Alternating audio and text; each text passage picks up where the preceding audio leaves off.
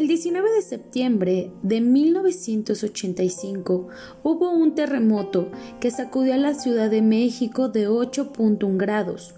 Otro sismo se presentó el 19 de septiembre, pero del año 2017 con un grado menor, de 7.1, causando derrumbes y daños en un 30% de los edificios de la Ciudad de México.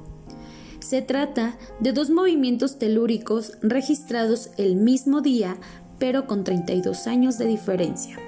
Recuerda, ahorita que estamos en casa debemos estar muy al pendiente, ya que un sismo no se predice, pero sí podemos realizar acciones para poder evitar cualquier accidente. ¿Te acuerdas?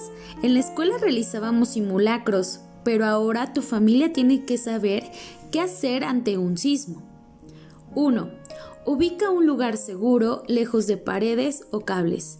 2. Sal de tu casa sin correr, sin gritar y sin empujar. 3.